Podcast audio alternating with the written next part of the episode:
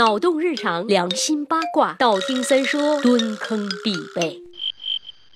三爷有一个好消息，还有一个坏消息，你们想先听哪一个？那就先说坏消息吧。那个，呃，算了，还是先说好消息吧。在接下来的一个月里，三爷要出去嗨了。是的呀，三爷要去意大利度假了，为期二十五天。呵呵呵呵呵呵呵，这就意味着，哎，你们以为我要说停节目是吗？切，你们愿意，李老板还不愿意呢。所以虽然休假，我们还是会继续做节目的，这个才是真正的好消息。而且我们会推出系列历史科普节目，说说盗墓，盗墓史上的大名人。是的，名人也挖坟掘墓啊。那么坏消息是什么呀？因为在国外有时差，有的时候在外面风不一定会有网，所以大家的评论可能就不会在语音里及时回复了。但是只要有网，三爷都会手动人工给大家回复的啦。听到这里有没有很开心嘞？好了，书归正传，因为盗墓小说的盛行以及翻拍电视剧的火爆，关于盗墓这件事情本身，三爷就不再多做科普了，主要来说一说著名的那些挖坟掘墓者。今儿来说的第一位盗墓狂人人叫伍子胥，听名字有没有觉得很熟悉呀？不熟悉也没有关系，我再提两个人：吴王夫差和越王勾践，他们都是一个年代的人。当年勾践卧薪尝胆，是伍子胥强烈建议吴王杀了勾践，结果没有被采纳。这回知道历史大背景了吧？具体来讲呢，伍子胥是春秋末期生人，是吴国的大夫军事家。其实最早的时候，伍子胥跟着爸爸伍奢和哥哥是在楚国混的，他老爸很牛逼的，是太子的师傅太子父，书香门第，家学渊源，都是读书人。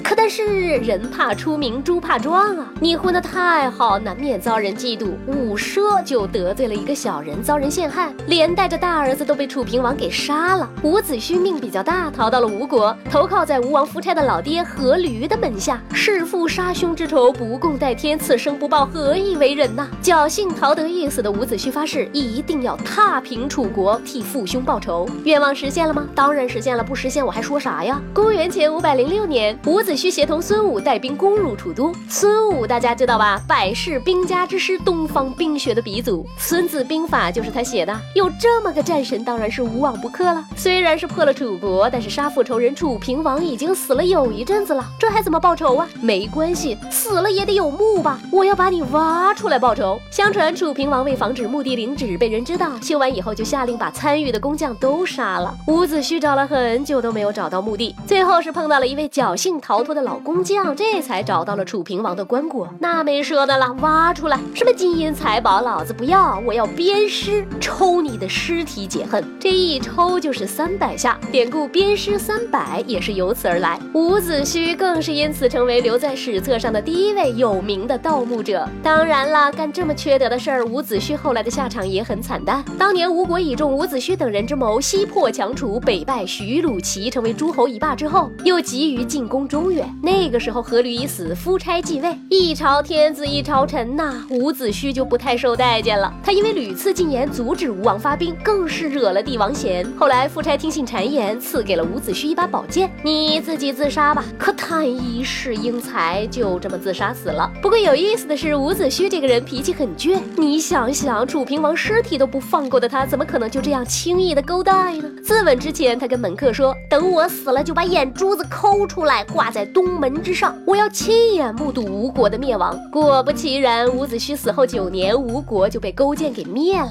哎呀，正所谓天道轮回，看苍天饶过谁呀！行了，今天的故事就到这里了，我们下次再约做一个小预告。下一期的盗墓狂人，我们要说的是楚霸王项羽。拜了个拜。微信公号搜索“三公子约子”，曾经约的那个约，让我们彼此相爱，为民除害。